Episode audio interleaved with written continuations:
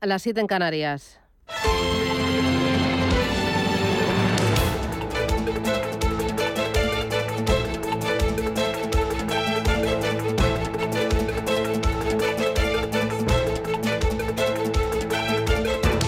Capital Intereconomía, con Susana Criado.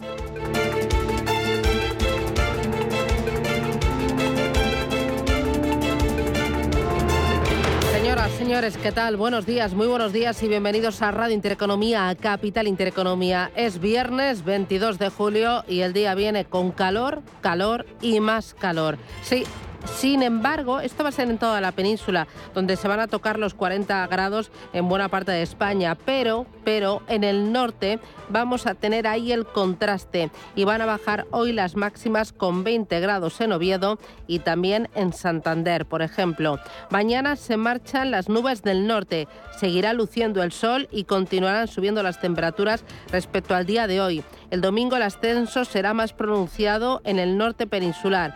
Van a rozar los 30 grados a orillas del Cantábrico y los 44 se alcanzarán en Córdoba y Sevilla. Los 40 seguro que se tocan en Murcia. Para el día de hoy esperamos en Madrid 38 grados de máxima, en Bilbao 22, 33 en Barcelona, en La Coruña esperamos para este día 32 graditos y esperamos también en Valencia 33 graditos para esta jornada.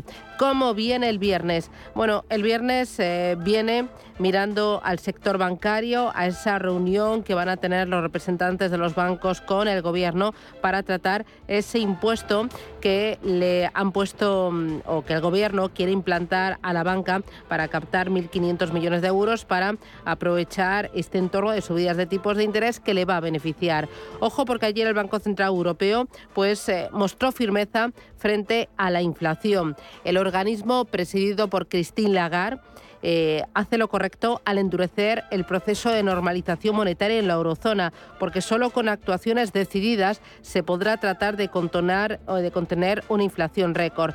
De ahí la subida de 50 puntos básicos, que es algo que no se veía en esta cuantía en los últimos 22 años. Así la justificaba Christine Lagarde. Hemos decidido subir los tres tipos de interés oficiales del BCE en 50 puntos básicos y aprobar el instrumento para la protección de la transmisión al que me referiré como TPI. El Consejo de Gobierno ha considerado que es adecuado dar un primer y mayor paso en su senda de normalización de política de tipos de interés de lo indicado en su reunión anterior. Esta decisión se basa en nuestra valoración actualizada de los riesgos para la inflación y tiene en cuenta el apoyo reforzado que proporciona el TPI para la transmisión efectiva de la política monetaria.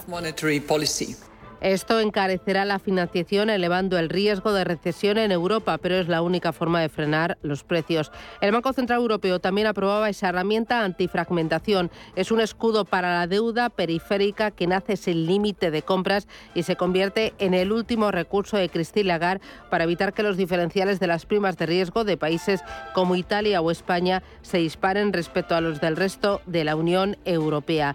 Importante también el tema de los resultados empresariales.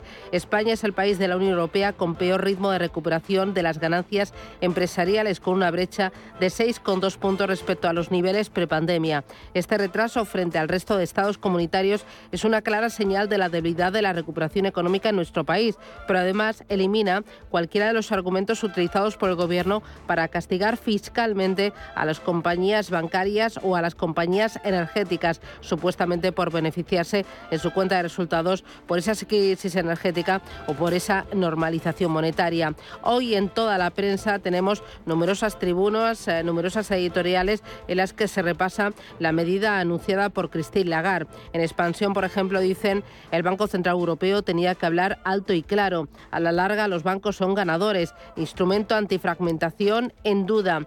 Es una decisión valiente frente a la inflación. O dicen también que el Banco Central Europeo busca equilibrios internos dentro de la entidad para acometer esa subida de tipos de interés con cierta red de seguridad. Importante también el tema energético. Qué dolor de cabeza. Nord Stream vuelve a operar, pero con menos flujo de gas del pactado. El gobierno alemán ya ha insistido en que Rusia no es un socio fiable y ha respaldado la propuesta de Bruselas de reducir el consumo de gas en un 15%, incluido en aquellos países que no dependen de la energía. Ya saben que España piden un 15, en un 10% y lo mismo piden otros países. E importante también en el panorama la remodelación eh, de gobierno por parte de Pedro Sánchez. El presidente remodela el Partido Socialista de cara al próximo ciclo electoral, remodelación del partido, no del gobierno, y con la idea de revertir, de los negativos sondeos, eh, ha situado eh, como portavoces del partido a Pachi López y también a Pilar López Alegría.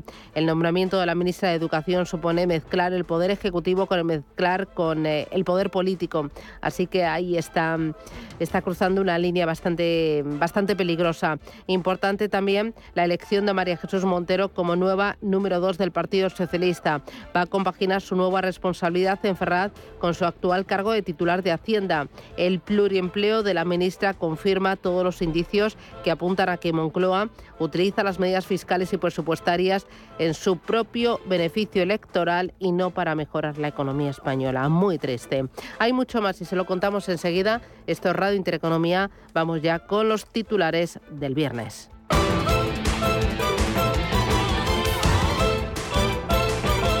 Banco Santander patrocina este espacio.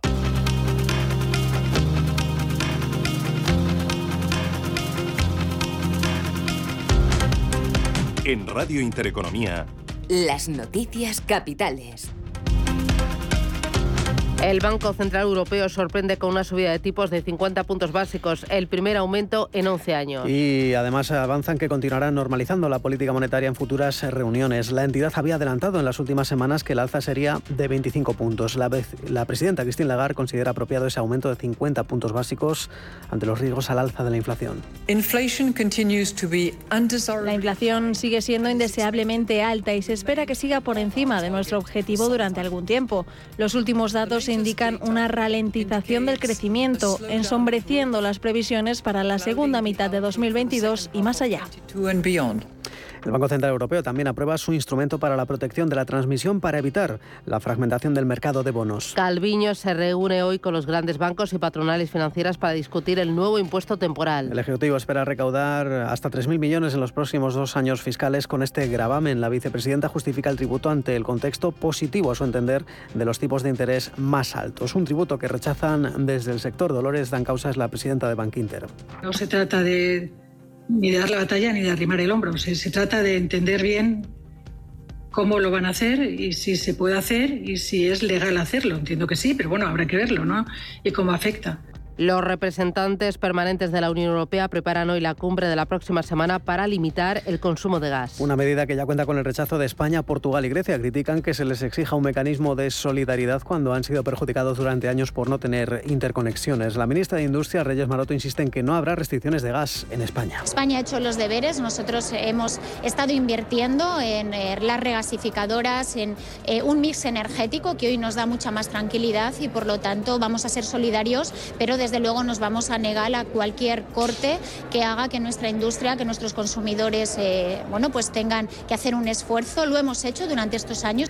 El Consejo Extraordinario de Ministros de Energía tendrá lugar el próximo martes 26 de julio. Las patronales COE y CEPIME ratifican el acuerdo sobre el sistema de cotizaciones de los autónomos. Afirman que promueve un sistema por ingresos reales basado en principios de sostenibilidad y suficiencia. El ministro de Seguridad Social, José Luis Escribar, defiende el sistema de módulos. Lo que pretenden es la convergencia eh, de los regímenes, e, evitando que los trabajadores autónomos frente a los asalariados tengan eh, un nivel de protección y también unas contribuciones distintas que estén asociadas a ese más bajo nivel de protección. Y creemos que, que, el modelo contiene suficientes elementos de eh, flexibilidad En la agenda del día hoy conoceremos el PMI manufacturero, compuesto de servicios de julio en la eurozona y en Estados Unidos. Y en España, el Instituto Nacional eh, de Estadística publica la encuesta de ocupación de hoteles en junio y la estadística de hipotecas de mayo. Además, Reino Unido informa en unos minutos de las ventas minoristas de junio en el ámbito empresarial. Hoy presentan resultados las estadounidenses Twitter y American Express. Aquí en España, Opde Energy debuta en el mercado continuo a un precio de 4,75 euros acciones, el rango más bajo de la horquilla. Los mercados amanecen con cautela después de una semana de altibajos y resultados empresariales discontinuos. Una sesión eh, que todavía permanece abierta, la asiática, con las bolsas chinas de nuevo con eh, caídas, en cualquier caso moderadas, del 0,14% para Shanghai, de un cuarto de punto para el Hansen de Hong Kong. Ha cerrado el Nikkei de Tokio con avances del 0,5% y se ha dado la vuelta el Kospi Sur coreano y la bolsa de Australia, el ASX 200. Una jornada en la que ayer en eh, Europa vivíamos una sesión de signo mixto y los futuros, los principales índices europeos, despiertan con una caída pronosticada para el DAX germano del 0,26%, el IBEX 35 bastante plano, un IBEX que ayer salvaba la cota de los 8.000 puntos después de perder ayer un 0,2%, signo mixto en Europa, tal vez por esa falta de indefinición en las futuras eh, compras, en las futuras subidas de tipos de interés por parte del Banco Central Europeo. Araceli de Frutos es gestora de Alaja Inversiones. No veo tampoco ninguna tendencia clara de, eh, subidas de tipos de interés y eh, van a seguir esta senda de 0,25, 0,50, 0,75 más agresivo. Sí creo que no sabe muy bien también por dónde por dónde tirar, ¿no? Despistado. Creo que, que va despistado. Y dos asuntos más para completar estos titulares. Pedro Sánchez remodela el Partido Socialista antes del Comité Federal y con la vista puesta a las cifras electorales de 2023. La ministra de Hacienda, María Jesús Montero, será la nueva número dos del partido. obtiene la vicesecretaria general y el ex Nacari Pasi López y la ministra de Educación, Pilar Alegría, serán los portavoces del grupo. Desde el Partido Popular, la portavoz Cuca Gamarra cree que Sánchez intenta ganar tiempo y advierte que el problema es él. Los cambios a los que nos tiene acostumbrado Pedro Sánchez eh, eh, a finales de julio y la realidad es que el problema se llama Pedro Sánchez y al final por muchos cambios que él introduzca en su equipo, los españoles lo que pedían era un cambio de rumbo en sus políticas que no ha llevado a cabo y por tanto los españoles ya han optado por un cambio de gobierno en cuanto que esto sea posible. Esta semana el barómetro del CIS otorgó tres puntos de ventaja a los populares sobre los socialistas. Si se celebraran ahora elecciones, sería el partido más votado con el 30,1 de los votos. Y el presidente de Italia disuelve el Parlamento tras la dimisión del primer ministro Mario Draghi. Gracias Así se despedía del Parlamento, al que daba las gracias eh, por los 17 meses de trabajo. Poco después, el presidente Sergio Mattarella disolvía las cámaras, se convocará elecciones anticipadas el próximo 25 de septiembre. Banco Santander ha patrocinado este espacio.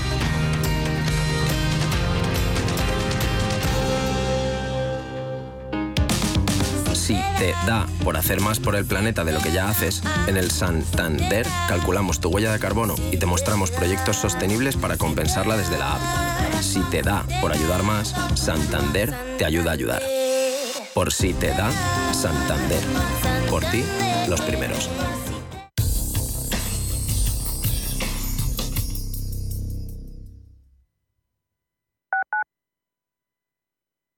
En Hospital HLA Universitario Moncloa cuidamos de ti y de los tuyos. Tras una colisión, nuestra unidad de tráfico te ofrece tratamiento integral y personalizado, un experimentado equipo multidisciplinar y asistencia urgente las 24 horas del día. Citas al 620-317-747, Avenida de Valladolid 83, Madrid. Hospital Moncloa te desea un feliz viaje. WeCity es la plataforma de inversión inmobiliaria mejor valorada de Europa. Con WeCity, nuestros inversores ya han obtenido rentabilidades netas anuales superiores al 15% en plazos de entre 6 y 18 meses. ¿A qué esperas para rentabilizar tus ahorros? Llama al 628 53 40 63 o entra en wecity.io. ¿Sabía usted que unos pies con problemas pueden paralizar nuestro ritmo de vida? Le proponemos una solución indolora con una mínima incisión y con anestesia local aplicando las técnicas más avanzadas en cirugía del pie. Clínica Jiménez, calle Alcalá 378. Diagnóstico gratuito 91 367 0071. Centro reconocido y autorizado por la Consejería de Salud y la Comunidad Económica Europea. 91 367 0071. Cada sábado, en Rienda Suelta, te contamos todo lo que se cuece en el panorama ecuestre. Deporte, actualidad, ocio, cultura, tradición, salud y mucho más. De 2 a 3 de la tarde, todos los sábados, en Radio Intereconomía, galopamos en las ondas con Rienda Suelta. Cumpleañazos feliz, cumpleañazos feliz.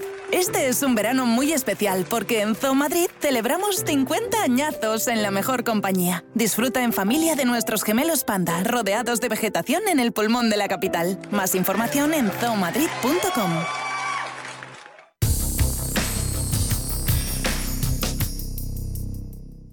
DEPAM les ofrece hoy la noticia de innovación sostenible. La moda de lo verde y lo social se ha impuesto en los mercados financieros en los últimos años. Los fondos de inversión ofrecen esta posibilidad para que los pequeños ahorradores tengan su dinero en compañías sujetos, eso sí, a principios éticos de preservación medioambiental y en actividades que beneficien al conjunto de la sociedad. Y la importancia de este sello verde y social nos baladí. Supone que los grandes fondos e inversores financien o no empresas de acuerdo a estos criterios, es decir, que les den oxígeno para seguir creciendo o que limiten también su expansión. DEPAM les ha ofrecido esta noticia por gentileza del Centro de Inteligencia Sostenible de DEPAM.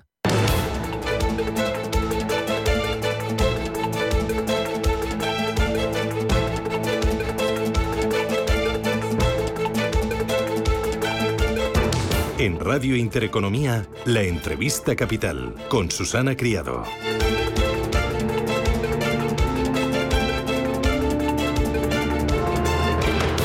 8 y 16 minutos de la mañana. Esto es Radio Intereconomía. Enseguida vamos a ir con nuestro tiempo de tertulia. Hoy nos acompaña Gonzalo Atela. Atela, ¿qué tal? Buenos días. Susana, ¿qué tal? Buenos días, muy bien. Vienes con corbata y chaqueta. Qué valiente eres, ¿eh? Como es debido. ¿Vacaciones para cuándo? Asalto de mata, como es debido también. Bueno, nos acompaña también eh, Inmaculada Sánchez Ramos. Inmaculada, ¿qué tal? Buenos días. Muy buenos días a todos. ¿A ti te queda poquito también? ¿De vacaciones? Sí. Como sí, como sa. Ah. Pero yo hasta el 8 de agosto estoy aquí disfrutando de los calores eh, madrileños. Bueno, bueno, bueno. Y también nos acompaña Antonio Díaz Morales. Antonio, ¿qué tal? Buenos días. Muy buenos días. Que viene algo triste por el tema de Draghi, ¿verdad? Sí, sí. sí. al final siempre uno se queda con esa sensación de que a ver si puede, puede salir adelante, pero al final cayó Italia nos tiene acostumbrados a estos cambios cada, cada poquito tiempo. Bueno, enseguida vamos a analizar los temas más importantes del día, pero ahora nos vamos a ocupar de una compañía, se llama Energy. Ha despertado una enorme expectación al convertirse en la primera salida bolsa del año 2022 y la primera a la que van a poder acudir los inversores minoristas desde el debut de AENA en el año 2015. La firma Solar Navarra que pospuso su debut en el año 2021, vuelve a intentarlo hoy viernes. Y, bueno, pues para acercarnos a la compañía, a sus proyectos y al por qué, nos acompaña Luis Cid, que es eh, su CEO. Don Luis, ¿qué tal? Buenos días, bienvenido. Hola, muy buenos días. Eh, ¿Han dudado ustedes en estas últimas semanas por la volatilidad del mercado o esta vez eh, lo tenía más claro? No, lo teníamos muy claro. Es que mm, habíamos trabajado eh, intensamente, digamos, para preparar la, salida en, esta ventana. Eh, hemos trabajado mucho la demanda para estar seguros de que teníamos visibilidad para mm, ejecutar la operación exitosamente. Y, bueno, y además el mercado renovable, como, como conocéis, eh, está en muy, muy buen momento. A favor de las renovables y pensamos que, era un buen momento para nosotros para, salir al mercado. Eh, para que los oyentes le pongan en situación, ¿a qué se dedican ustedes dentro de las renovables, Opdenergy? Bueno, nosotros somos un generador renovable que hacemos eh, tres tecnologías, solar fotovoltaica, eólica onshore eh, y almacenamiento. Y eh, somos un generador renovable que tenemos eh, una base de proyectos en operación y, en construcción de 1.600 megas y, tenemos un objetivo eh, muy fuerte de, crecimiento en los siguientes años para alcanzar 3.300 megas en generación en 2025. Salen hoy a bolsa. Ustedes abrían el libro de órdenes, eh, si no recuerdo mal, la semana pasada, el jueves, y el viernes ya estaba cubierto. Eso significa que hay apetito. Sí, la verdad es que muy contentos con, con el resultado del proceso. Eh, la verdad es que, a pesar del, entorno eh, actual macroeconómico, eh, pensamos que, nuestra operación tenía mucho sentido, ha traído mucho interés. Eh, el cubrir libros al día siguiente de abrirlos eh, creo que demuestra mucha fortaleza en, en, nuestro libro de demanda. Además, con muchos eh, inversores de mucha calidad y de largo plazo y, la verdad es que estamos muy contentos con, con el resultado. Uh -huh. Comenzarán a cotizar a 4,75 euros, el rango bajo de valoración. ¿Esto les ha dolido un poquito? Bueno, nosotros al final habíamos puesto un, un, rango en el que los accionistas estaban dispuestos a hacer la operación. Eh, eh, después del proceso de, de book building, eh, vimos que era un poco el, precio que tenía sentido transaccionar, viendo eh, la sobredemanda que teníamos eh, y también pensando en los accionistas que, que queremos tener a futuro. Entonces, eh, bueno, nosotros pensamos que hemos hecho la transacción al, al precio que, que, tenía sentido para, para los accionistas eh, actuales y a, los, y a los nuevos que se incorporan. ¿no? pensando en esos accionistas, ustedes han decidido abrirlo no solo a institucional, sino también a minoristas. ¿Por qué a minoristas también? Bueno, la, la, opción del tramo minorista es verdad que es una, alternativa que en el mercado continuo no es tan habitual, sí que es mucho más habitual en el, en el, BMW, en el BMW Growth. Eh, es una demanda eh, muy complementaria, pensamos que para nuestro eh, tamaño de operación tenía, sentido em, y además eh, nosotros pensamos que nos va a dar mucho más liquidez en el valor. ¿Cuánto van a colocar finalmente de la compañía? ¿Qué porcentaje? aproximadamente un, un 30%. Los accionistas eh, que estaban hasta la fecha eh, se van a quedar un, un 70% de la compañía aproximadamente. Y van a colocar menos de lo que preveían, ver, perdón, preveían colocar en el año 2021, bastante menos, ¿verdad? Sí, bueno, es una transacción diferente. La verdad es que el año pasado eh, buscamos algo más de capital, 375 millones. Eh, pasa que es verdad que después de posponer la operación el año pasado hicimos eh, algunas desinversiones, eh, como por ejemplo la venta de un portfolio de 1.100 megas a, a Brook Capital que, eso bueno nos, nos dio un capital fuerte adicional también. Y ahora mismo la, la, que tenía sentido para nosotros era buscar 200 millones eh, de capital primario. Es el capital que, necesitamos eh, para completar nuestras necesidades del, plan de negocio eh, y, con, ese capital nuevo eh, eh, vamos a ejecutar digamos el, plan y, cumplir los objetivos que nos hemos marcado. ¿no? Uh para han abierto, como decíamos, esa operación a inversor institucional y también a inversor minorista, que es una de las novedades, pero veo que en el folleto de, de, de la oferta ustedes hablan de riesgos como resultados negativos, endeudamiento, posibles dificultades para llevar a cabo su plan de crecimiento dan ganas de no acudir.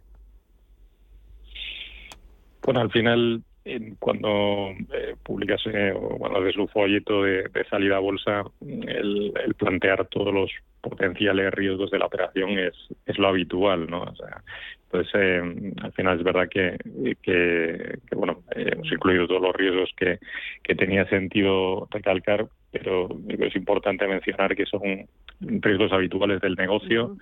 eh, son riesgos habituales de, de compañías eh, comparables a la nuestra, eh, y yo creo la mejor prueba de que los riesgos son asumibles y, y están bien balanceados con, con, el precio al que salimos es que eh, bueno, el, al día siguiente de, de, abrir libros teníamos eh, cubierto con sobredemanda. ¿no? Eh, los inversores institucionales que están participando son inversores muy cualificados, que han analizado ampliamente la compañía, muchos de ellos llevan trabajando meses en, en analizar la operación y, esa confianza que han mostrado creo que es la mejor prueba de que, de que los riesgos eh, tienen sentido y son asumibles. ¿no? Mm, dos cositas más. Eh, ¿El nivel de deuda de la compañía a cuánto asciende? Bueno, nosotros el, nivel de, nosotros a nivel de deuda tenemos una deuda corporativa que además acabamos de, refinanciar bajando el coste eh, un bono a largo plazo que está eh, eh, cotizado en Frankfurt aproximadamente 140 millones y después tenemos deuda a nivel proyecto que es lo habitual también en este negocio financiar a nivel a nivel project finance, ¿no? Diría más que entrar en, cifras concretas, eh, te dirías que nosotros tenemos un buen nivel de endeudamiento lógico para la situación actual de la compañía, de, crecimiento, eh, con gran mayoría de la deuda que tenemos sin recurso al accionista eh, se está alocada con riesgo al proyecto. Y nosotros a futuro pues queremos mantener niveles de endeudamiento pues que, sean consistentes con, también con nuestros comparables eh, y con, nuestro negocio, nuestro modelo de negocio. Una vez que salgan a bolsa, ¿el accionariado de la compañía cómo va a quedar? Bueno, los tres socios eh, actuales o que estaban hasta la fecha de hoy, eh, pues van a mantener aproximadamente un 70%. Eh, tenemos un inversor que es bueno la familia mayoral, la la familia mayoral, que va a tomar un 6% de la compañía eh, y, bueno, eh, nos, alegra enormemente que, hayan confiado en, participar en, la compañía y en la operación, eh, después también de mucho trabajo previo de, análisis de la misma. Y después el resto de inversores son inversores que estarán por debajo del 3%. Y luego me hablaba de plan de negocio, que esos 200 millones de euros que ustedes van a captar, el objetivo es apuntalar, apoyar ese plan de negocio. ¿Cuáles son los pilares básicos de ese plan de negocio, don Luis? Bueno, nosotros tenemos un plan de negocio que se basa en, que es un, plan de negocio muy conseguible, eh, muy fiable. Eh, partimos de, de 1.600 megas a día de hoy en operación y en, construcción. Nuestro objetivo a 2025 de estar en, 3,3 gigas de proyectos en operación y en construcción, con, 2,8 gigas ya, en operación. Eh, y nosotros eh, tenemos un, plan de negocio eh, muy razonable, con grandes posibilidades de debatirlo, eh, basado en, en la ejecución en proyectos que ya están a día de hoy en la compañía eh, y que llevamos muchos de ellos desarrollando durante largo tiempo en países eh, que conocemos muy bien. Nosotros el plan de negocio se basa en, países como España, Italia, Estados Unidos, Chile, eh, países que nosotros llevamos implantados eh, ya mucho tiempo, con, equipos muy fuertes a nivel local, que entienden muy bien cómo trabajar allí y los riesgos.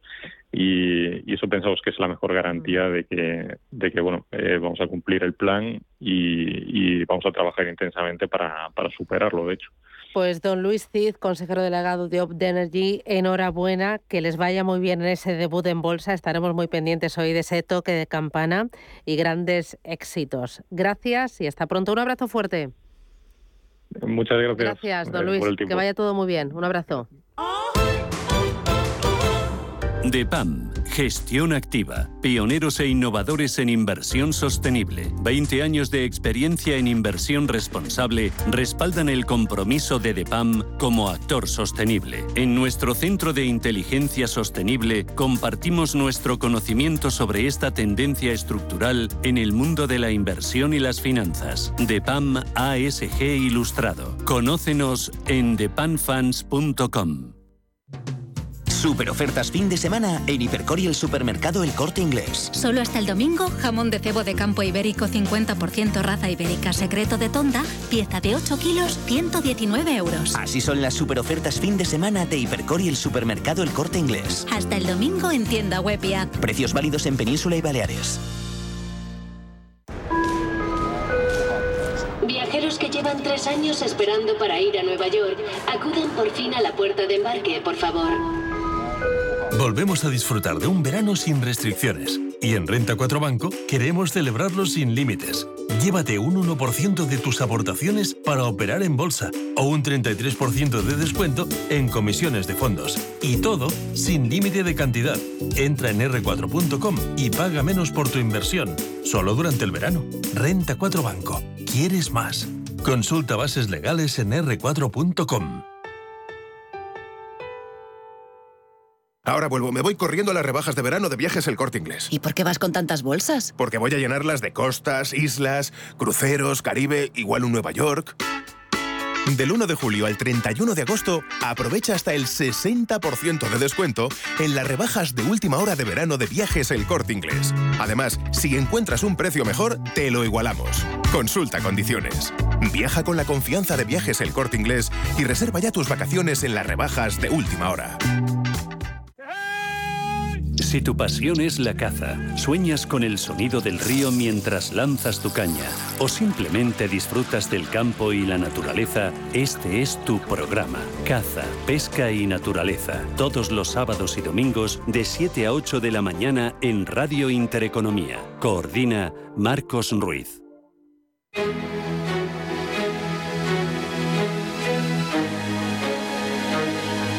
En Radio Intereconomía, la tertulia capital con Susana Criado. Grazie per, per questo, naturalmente. Certe volte anche il cuore dei banchieri centrali viene usato qualche volta, ma grazie per questo e grazie per tutto il lavoro fatto insieme in questo periodo. Bueno, Antonio, eh, esto es homenaje a ti porque sé que, que, que tú eres fan de Draghi, ¿no? Eh, aunque no te sorprende, visto eh, la política italiana en las últimas décadas, ¿no? Sí, yo, yo, recuerdo incluso hasta pactos de gobiernos que mezclaban la derecha con los partidos comunistas para gobernar. O sea, siempre ha sido una cosa pues bastante difícil el poder concluir un periodo legislativo completo. Eh, esto genera además, yo creo, tensión importante en la comunidad europea, pero también por un tiempo va a pasar el foco de estar mirando a España a estar mirando a Italia. Entonces eso también relativamente puede hacer que pues, las primas de riesgo italianas se van a disparar, ya están disparadas, ¿no? pero todavía más que la, que la española. Mm, va a hacer que tenga que estar pensándose mucho en Bruselas si llega una derecha que dicen que apunta que pueda ser la derecha, donde hay euroescépticos, pues qué puede entrar esto de tensión en una situación tan tan difícil como la tenemos. O sea, yo creo que va a ser muy, muy interesante. Ayer mismo se descolgaban también los ministros de Energía de Grecia y de Italia, que se ponían también del lado un poco de España. O sea, creo que va a tensionar mucho la situación de cara a lo que tenemos que hacer, que, que tenemos una agenda en la que tendríamos que estar mucho más unidos todos, y habrá que ver la relatividad que tiene esto con respecto a España. Pero, pero bueno, eh, Italia no estará acostumbrados a esto. Bueno, las próximas elecciones italianas se van a celebrar en un clima de profundo malestar. Draghi deja para el recuerdo un sobresaliente en su gestión, ¿no, Inmaculada? Para mí, sin ningún lugar a la duda. Creo que es de no sé, de casi universalmente reconocido este hecho, ¿no? No hace falta muchos análisis. a mí me pasa como Antonio, me da pena porque para alguien que teníamos con sentido común en el ámbito europeo que podía ir, eh, bueno, pues marcando unas directrices o por lo menos acompañando unas directrices eh, muy interesantes, pues, eh, pues se nos va, ¿no? yo siempre me gustan mucho los gobiernos, yo soy de la opinión de que tenemos que tener políticos con, o que gestionen con capacidad capacidades y con conocimiento, y Draghi era claramente uno de ellos. Una clase política que, eh, de acuerdo, está haciendo política, pero tiene su sustento en el conocimiento, en este caso en la economía. Eh, fíjate, Draghi eh, decía esta semana que Italia necesita cumplir 55 objetivos de reforma económica, de reforma administrativa antes de finales de este año, si quiere recibir el próximo paquete de 19.000 millones de euros por parte de la Unión Europea. Aquí Italia se juega mucho. Hombre, muchísimo. en los 17 meses que ha, durado la, presidencia de, Draghi, la verdad es que tampoco se han conseguido tantas cosas. ¿eh? Ha habido una, importante reforma de, la justicia civil y penal. Eh, ha habido muchas pequeñas eh, medidas, pero de los grandes temas no, se han abordado. Y, la, y el los 200.000 millones de euros de, Next Generation siguen ahí en una medida muy importante pendientes de que la administración italiana los pueda digerir. Esto nos suena muy familiar, ¿verdad? Como efectivamente, como efectivamente aquí en la administración española eh, desde hace cuánto tiempo estamos hablando de esa reforma, cómo tenemos este, en fin, yo, pienso, no podemos tener eh, gente que eh, por ganar una oposición, en, no sé, hay, hay, gente que ha ganado una oposición hace 35, 30 años y que, y que, y que no ha tenido una obligación de actualizarse. Entonces, y la tienen en un concepto de propiedad. Problema mismo que hay en, en, en España, en Francia, en Italia. Mm, en fin, que triste momento para Italia. Vamos a ver a ver cómo, cómo, cómo reaccionan los mercados. Vamos a ver esta chica Meloni a ver si efectivamente pasa a ser eh, eh, la próxima primer ministro y cómo maneja el tema. Pero se puede, esto puede abrir la puerta a otra crisis del euro. Ya. Oye, ¿el euro ha sido uno de los motivos que ha llevado a Christine Lagarde, esa debilidad del euro, a ser más agresiva con la subida de tipos de interés? Quiero que escuchéis a, a Lagarde eh, justificando y explicando esa herramienta antifragmentación. The ECB determines el BCE determina a su propia discreción no ser rehén de nadie. Así, los cuatro criterios que utilizará serán indicativos. El primero es el cumplimiento del marco fiscal de la Unión Europea. El segundo es la ausencia de desequilibrios macroeconómicos severos. El tercero, la sostenibilidad fiscal. Esto es asegurarse de que la trayectoria de la deuda pública es sostenible. Y el cuarto, políticas macroeconómicas sólidas y sostenibles. ¿Creéis que el Banco Central Europeo o que ha sido eh, la caída del euro por debajo de la paridad esta semana lo que ha hecho que el Banco Central Europeo sea más agresivo, que en lugar de 25 sean 50 puntos básicos? Hombre, por lo menos es uno de los elementos. Yo no digo que sea exclusivo, pero sí que es eh, en todo este vamos a utilizar un término francés, ya que esta señora es francesa, en todo este melange es uno de los elementos y que ha tenido que, bueno, ha tenido que, pesa bastante puede ser eso, otro también pues la propia inflación, otro, eh, vamos, el, desboque de la inflación que tenemos, otro, perdonar, otro también, bueno, pues todo el contexto, la guerra de Ucrania, en fin, no vamos a repetir el contexto que es fortísimo y todos los conocemos, ¿no? Pero este sí que es un elemento. Mm. El precio de la energía crítico para estos efectos. La energía también, es decir, todo este panorama, vamos a decirlo así. yo creo que necesitaba tener algo de alguna de las palancas controladas. Se ha decidido que primero hay que controlar la inflación por encima del, del PIB de crecimiento y, se preocupaba. Porque, claro, tenemos un 8,6% de la eurozona. Claro, es que llegar, estar tan cerca ya de los dos dígitos para, para un continente que al final es el motor mundial, porque al final la economía más importante sería la europea, pues es, es preocupante y en una situación como, como decía Inmaculada, con tantos factores abiertos, han decidido por dónde rompemos esto y han decidido que por el control de la inflación. ¿Y con esa herramienta de fragmentación va a conseguir realmente evitar que las primas de riesgo periféricas se tensionen? Porque eh, entiendo que la situación de ahora no tiene nada que ver con, con otras crisis, con otra pasada, no sé, con la anterior, en, en 2012, cuando también eh, se subió eh, tipos de interés em, para, para contener eh, en aquel momento también la inflación. No tiene nada que ver, ¿no? La situación es distinta. Bueno, la verdad es que no, no te sé responder exactamente, eh, Susana, pero estas herramientas, pues siempre está el mercado. El mercado es el, último que, que, que, que, define cómo, cómo se reacciona. Entonces, eh, yo lo abordo con un poco de escepticismo. Vamos a ver cómo reacciona. Yo creo que si miramos de todos los factores que hay, teniendo en cuenta que nos queda lo duro, lo duro es el invierno. O sea, el invierno por motivos de la energía, la situación de, del tirón que puede eh, sufrir hacia abajo, eh, el que Alemania, porque al final no es tanto el consumo particular como el consumo empresarial, eh, el que puede hacer que se paralice mucho más el PIB. aquí se está haciendo una apuesta fuerte, es, es más, no se dice que esta es la subida definitiva, sino que se avisa que ahora en agosto y en septiembre se va a seguir mirando y que va a ir viendo cómo va esto.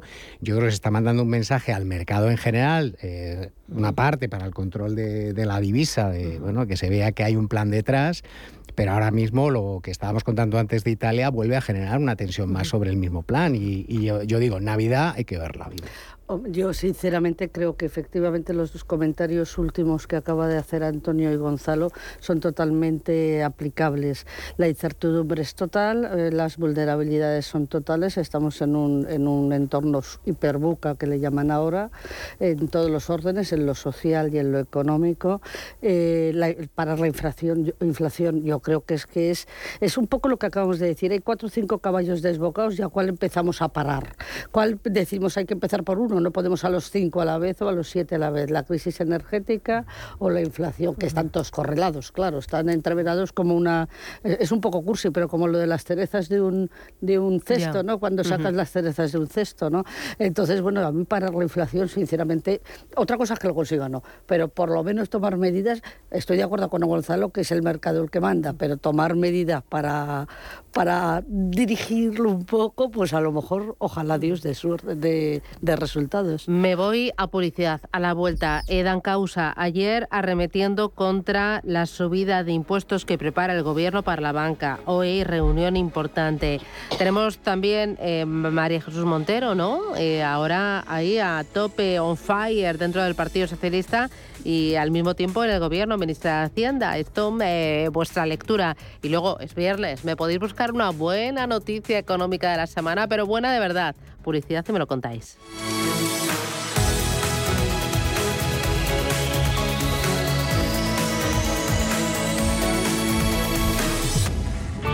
Bontobel Asset Management.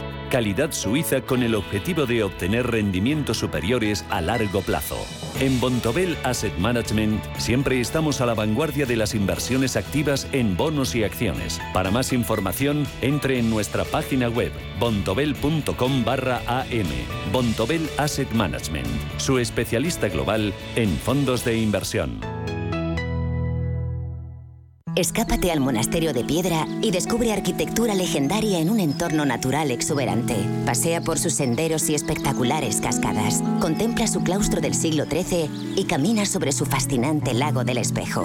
Monasterio de piedra. Siente la historia. Vive la naturaleza. monasteriopiedra.com Invierte en capital privado europeo a través de GESConsult y su nuevo fondo GESConsult Valiant Private Equity. GESConsult Valiant selecciona los mejores fondos de private equity europeos, excluyendo España, diversificados en un total de 150 compañías subyacentes, distribuidas en 14 geografías y en 4 divisas. GESConsult Valiant aspira a rentabilidades sobresalientes preservando el capital. GESConsult gestora socialmente responsable especializada en la gestión de patrimonios desde 1987. Consulta nuestra web gesconsult.com. Super ofertas fin de semana en Hipercor y el supermercado El Corte Inglés. Solo hasta el domingo, 3x2 en todos los bombones helados Magnum. Llevas tres y te regalamos el de menor importe. Y los puedes combinar como quieras. Así son las super ofertas fin de semana de Hipercor y el supermercado El Corte Inglés. Hasta el domingo, en tienda web y app. ¿Qué tipo de piel tienes? ¿Te la cuidas? ¿Te proteges del sol? ¿Se te cae el pelo o se te hinchan las piernas? ¿Qué perfume puedes regalar? Deja de buscar en internet respuestas confusas porque ahora en Belleza Capital estarás enterado de todo esto y mucho más. Los sábados de 11 a 12 de la mañana en Radio Intereconomía con Katia Rocha.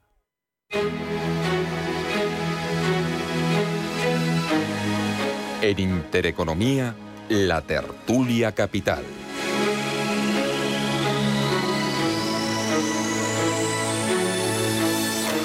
No se trata de ni de dar la batalla ni de arrimar el hombro, se, se trata de entender bien cómo lo van a hacer y si se puede hacer y si es legal hacerlo. Entiendo que sí, pero bueno, habrá que verlo, ¿no? Y cómo afecta. ¿Cómo has visto a Adán Causa arremetiendo contra... Eh, ayer era muy clara, muy directa, diciendo que no veía nada justificado el hecho de que ahora, como los bancos en teoría, en principio, se van a beneficiar de la subida de tipos de interés, aunque veremos cómo les va el tema de la menor actividad económica y el tema de la morosidad, eh, pues nada, que tienen que apechugar arrimando el hombro y pagar más impuestos. Por supuesto. Eh, dejando de lado el tema puntual de, efectivamente de los intereses, el hecho de que se enfrente un, de que un banco critique al Ejecutivo es algo muy positivo. Es algo, por ejemplo, que nunca veíamos a Emilio Botín, que siempre estaba alineado con el poder.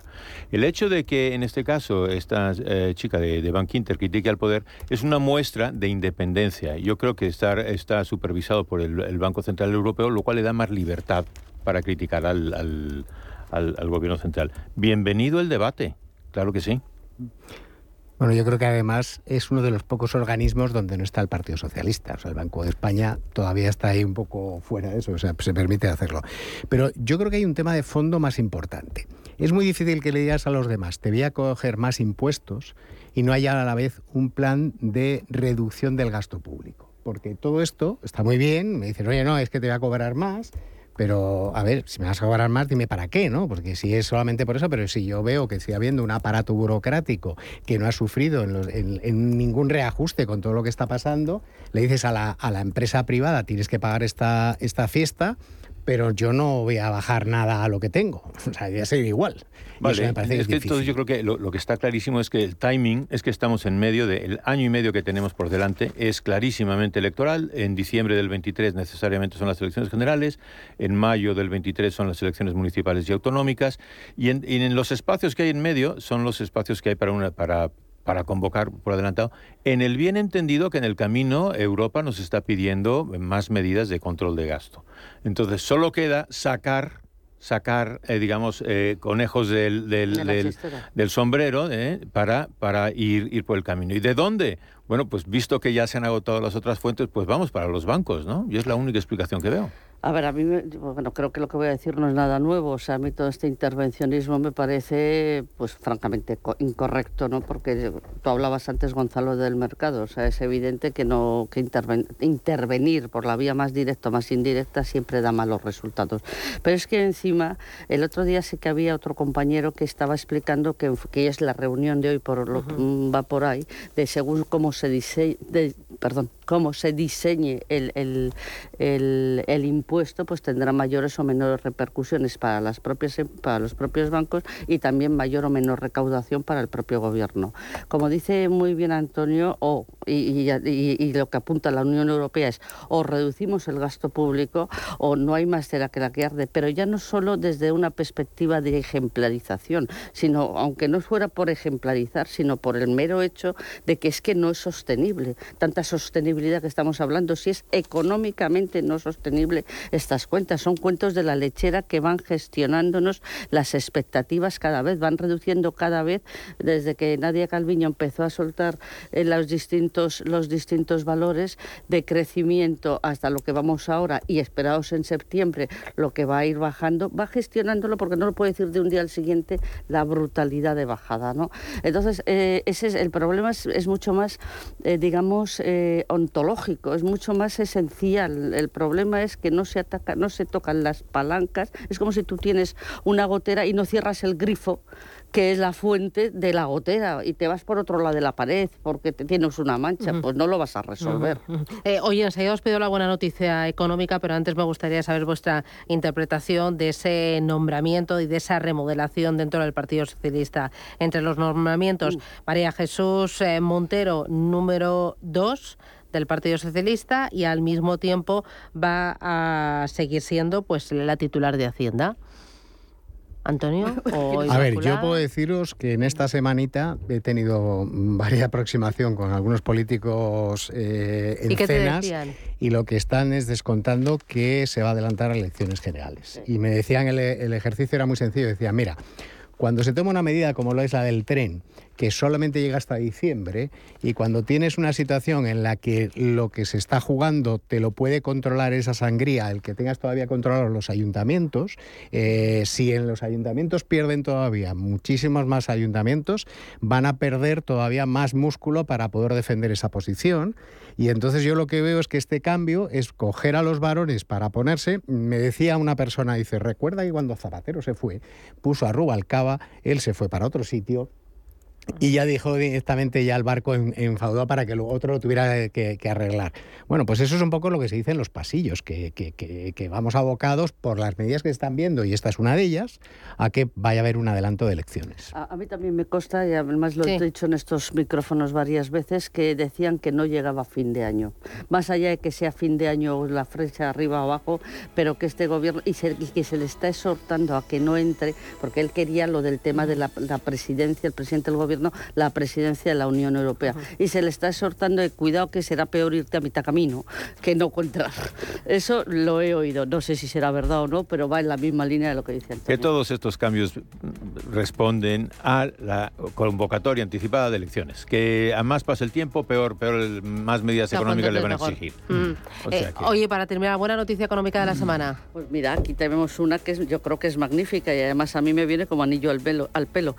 El metaverso da trabajo a más de 10.000 personas en Europa. Oye, pues chica, una fuente de trabajo, eso siempre para es el muy buena noticia. genial. Antonio. Eh, yo sin lugar a dudas eh, sigo diciendo que a pesar de, la situación, eh, España dentro de lo malo está siendo un foco de atracción muy interesante para inversiones de Latinoamérica, me consta. Así es, así es. Y este, yo creo que hay, hay un principio de acuerdo entre Rusia y Ucrania para liberar el, el, el grano. Lo cual puede ser una muy buena noticia. Pues bueno, chicos, que os veo en forma. Em, ánimo y con el calor, porque vuelve otra vez la hora de calor. Creo que vamos por la tercera del verano. Esto va a acabar conmigo. Gonzalo Atela, Inmaculada Sánchez Ramos, Antonio Díaz Morales. Un placer, cuidaros y a por el viernes. Feliz día. Adiós. Chao.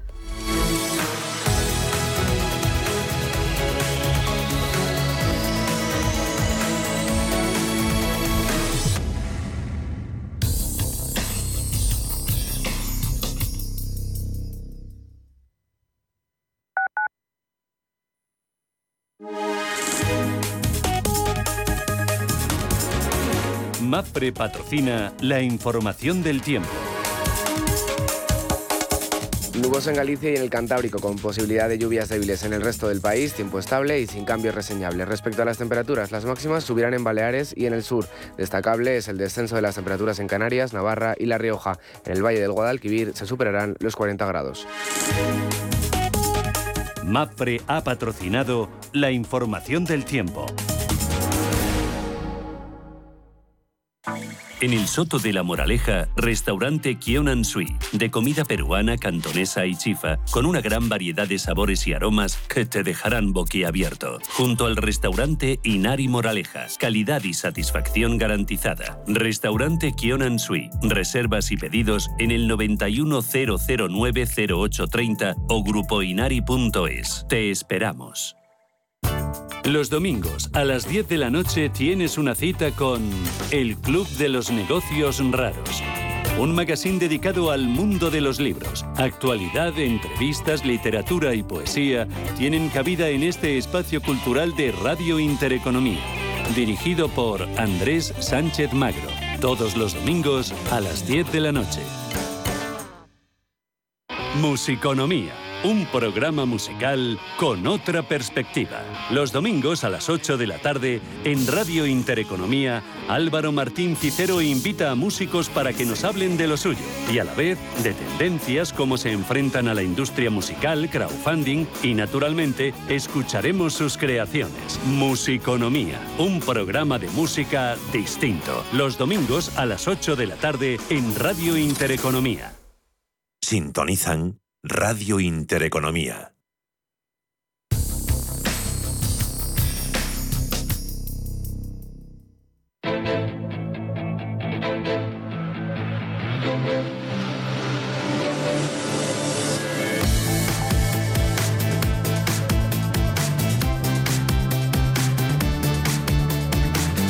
Capital Intereconomía, Bolsa y más. Ocho minutos, llegamos a las 9 de la mañana, preapertura Ángel Lozano. ¿Cómo viene el día? Buenos días de nuevo. Muy buenos días. De momento, el futuro del IBEX 35 está subiendo un 0,2%. Por lo tanto, van a intentar los inversores conservar esa cota de 8.000 puntos eh, que conseguían salvar en la jornada de ayer, cuando el índice, tras esa subida de 50 puntos básicos eh, del BCE y después de una alta volatilidad, se despedía en negativo. En cuanto a datos eh, y noticias que vamos a cotizar, pues por ejemplo, los resultados de línea directa aseguradora.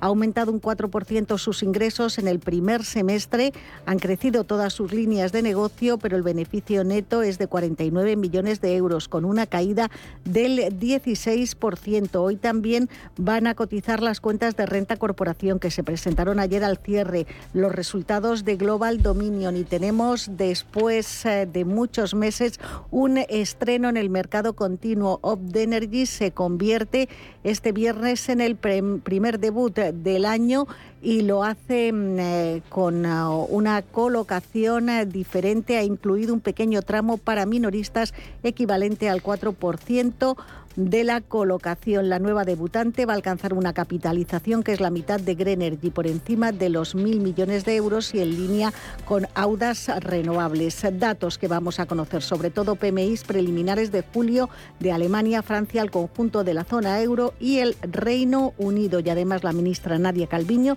se reúne con los representantes del sector bancario. Prima en 126 puntos básicos, rentabilidad del bono a 10 en el 2,45. En Europa. Con recortes vienen los futuros de un cuarto de punto para el DAX germano, algo más abultados, en torno al medio punto porcentual para el Eurostox 50 o el CAC 40 parisino. Una jornada en la que en el plano macro hemos conocido ya las ventas minoristas en Reino Unido, han caído un 5,8% en el mes em, de junio.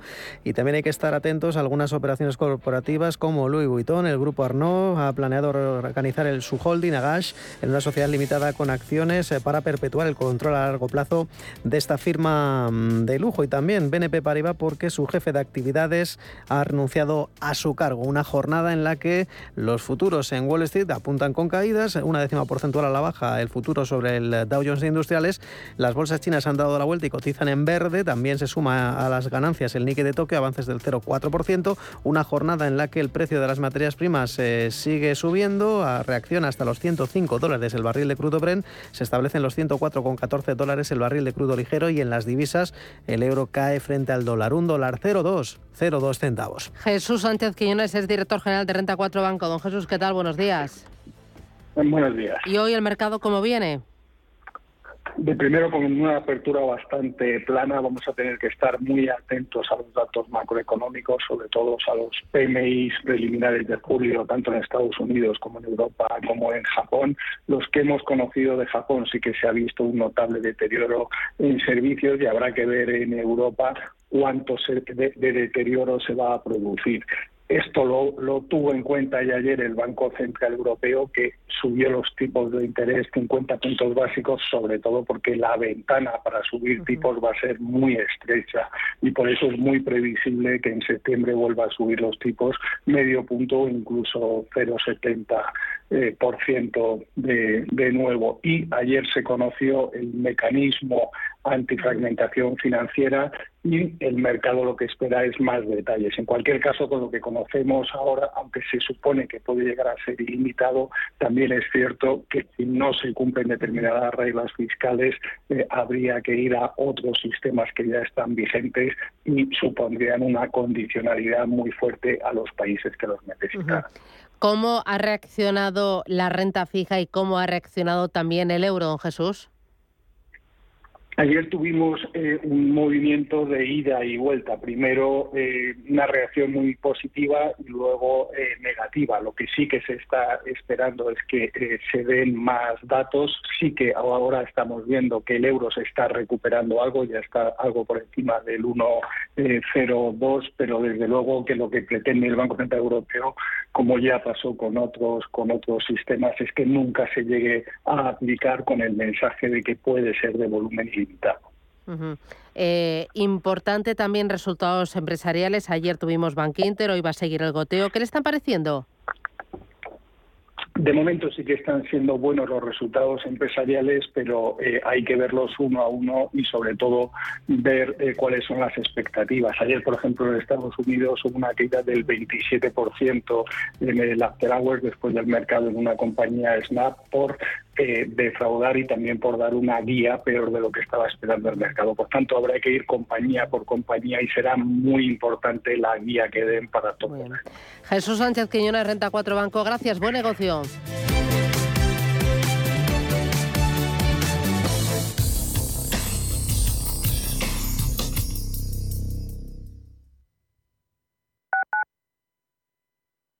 Urbanitae es una nueva plataforma de inversión inmobiliaria que te permite invertir a lo grande con cantidades pequeñas. Uniendo a muchos inversores, logramos juntar el capital suficiente para aprovechar las mejores oportunidades del sector. Olvídate de complicaciones. Con Urbanitae ya puedes invertir en el sector inmobiliario como lo hacen los profesionales. Inversiones inmobiliarias Grupos Eneas, cesiones de créditos, inmuebles en rentabilidad, compra, reforma y venta. Infórmese en el 91 639 0347 o en info@eneas.com. Inversiones inmobiliarias Grupos Eneas. En la Fundación La Caixa creemos que el mundo de mañana depende de la educación de hoy. Pensamiento crítico, creatividad, colaboración y comunicación. Estos cuatro conceptos promueven habilidades que cualquier niño o niña necesita para desarrollar su potencial. Solo es progreso si progresamos todos. Fundación La Caixa. Prístino es una casa de comidas contemporánea situada en el Paseo de Eduardo Dato 8 de Madrid. Nuestra carta incluye platos madrileños tradicionales y se completa con sugerencias del día, carnes y pescados, callos, verdinas, potajes, pisto, rabo de toro. Contamos con una amplia terraza. Prístino, Eduardo Dato 8. Reservas en el 91 737 3640 y en restaurantepristino.com.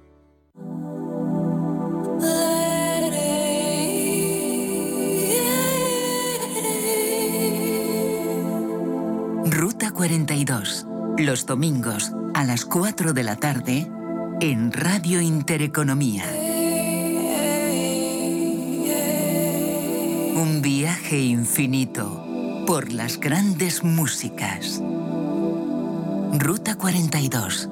Un programa de Joaquín Martín.